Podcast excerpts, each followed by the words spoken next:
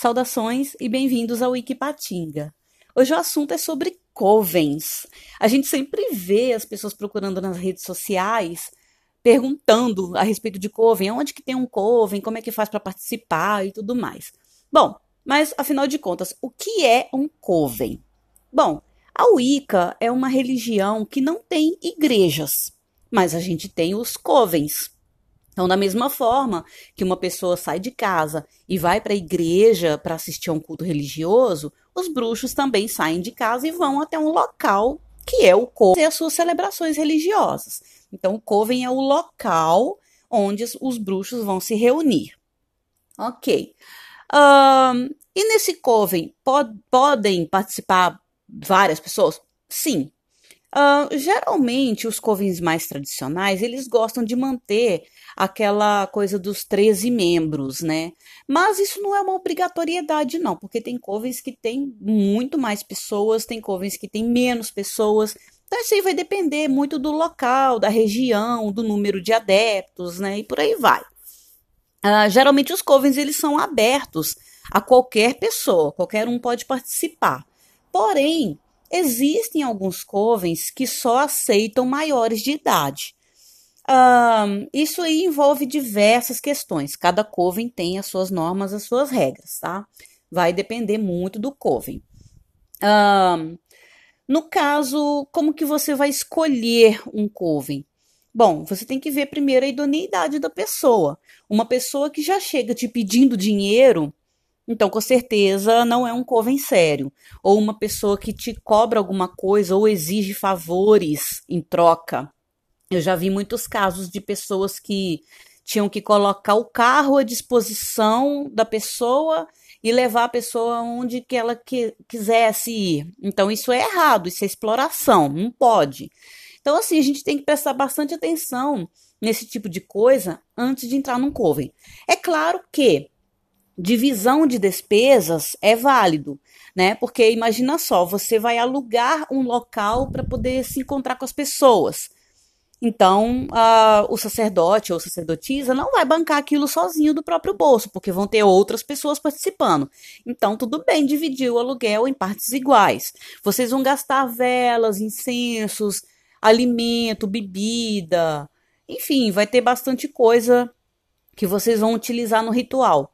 Então, é justo dividir tudo para todo mundo de maneira igual. É claro que essa divisão ela tem que ser justa não pode ser uma coisa para obter lucro. Tá? É, eu já vi né, também casos de pessoas que queriam vender instrumentos, é, vender outras coisas, e no caso, um coven, ele não é um local comercial. Se a pessoa quer vender, ela abre um comércio, né? O coven não é para fazer comércio. Então a gente tem que filtrar aí. Bom, mas vamos lá no contexto dos covens ecléticos. Como que esses covens, covens funcionam? Ah, bom, quando você entra num coven, a primeira coisa é que a pessoa vai te fazer uma entrevista, né, para poder te conhecer, para saber o quanto você já sabe de Wicca ou se você não sabe nada, né, o que, que te levou para a religião Wicca, enfim, tem várias perguntas que eles fazem. Então vocês vão primeiro se conhecer. E aí você vai fazer um ritual de dedicação, no caso eles vão fazer, né, esse ritual de dedicação, onde você vai ser um dedicante, ou seja, um neófito, um aspirante, um buscador.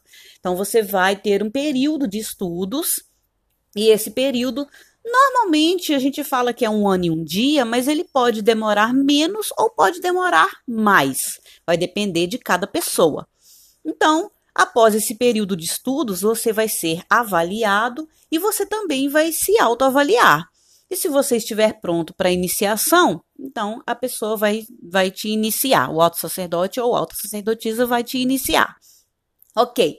Quando você se torna um iniciado, você já se torna um sacerdote. Mas as coisas uh, não são simplesmente você né, ter aquele nome, ah, eu sou sacerdote, sou um iniciado. Não. Isso é uma carga, uma responsabilidade. Então, geralmente, uh, durante o período de dedicação, você vai aprender tudo que é necessário dentro da religião para você estar ciente do que realmente é uma iniciação. E aí, após esse um ano de estudo, Se você estiver apto, então você vai ser iniciado. Se não, os estudos vão continuar. Bom, existem tradições que só têm um, uma iniciação. Tem outras que têm geralmente três graus. E, uh, bom, isso aí vai variar de acordo com a tradição. Então, dependendo do coven onde você entrar, dependendo da tradição, aí eles vão te falar, né, se, se eles têm três graus iniciáticos ou não. Então, vamos colocar que esse coven tenha três graus iniciáticos. Então, o que, que acontece? Após um ano de estudo, ou mais, ou menos, uh, você é iniciado. Então, você Uh, essa iniciação, gente, não é uma coisa que é oferecida, você que vai buscar. Então, você vai estudar, dar o máximo de si para poder é, estar apto à iniciação. Por isso que a gente chama de buscador. Você vai buscar o conhecimento. Então, após um período de estudos, quando você estiver preparado, você pode pedir iniciação. Você vai ser avaliado para ver se realmente você está pronto. E aí você vai ser iniciado no primeiro grau. Esse primeiro grau de sacerdócio, ele te deixa apto a realizar pequenas cerimônias, bênçãos, um, liderar outros dedicados, conduzir algum ritual sob a supervisão do alto sacerdote ou da alta sacerdotisa. Enfim, tem pequenas coisas que você pode estar tá realizando aí. Já o segundo grau iniciático, ele tem esse outro período de estudos. Você vai mesmo tendo o primeiro grau, você vai continuar estudando porque vai ter mais coisas para você aprender. Aí, a partir da iniciação de segundo grau, aí você já vai poder conduzir rituais de esbar, rituais de sabá, né? vai poder substituir o líder do coven, quando o líder do coven não puder estar presente, você pode substituir e vai poder aprender o uso das ferramentas mágicas. Tem outras ferramentas que você vai precisar aprender. Você vai aprender a utilizar oráculos, enfim. Então já é uma coisa mais aprofundada. Após esse período de estudo, novamente você busca pela iniciação e você vai ser avaliado. E aí tem a iniciação no terceiro grau de sacerdócio, é onde a pessoa se torna alto sacerdote ou alta sacerdotisa.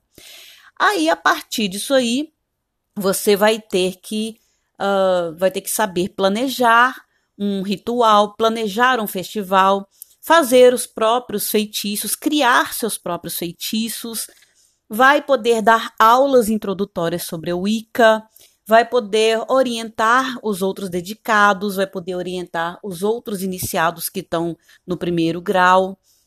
E, enfim, você vai poder ser um líder. E aí, se você quiser sair do coven e ter o seu próprio coven e dar continuidade à tradição, então você pode fazer isso. Não tem problema nenhum sair do coven, como também não tem problema nenhum você continuar no coven. Mesmo sendo alto sacerdote ou alta sacerdotisa, vai ter o líder do coven, que é outro alto sacerdote, alta sacerdotisa que iniciou você.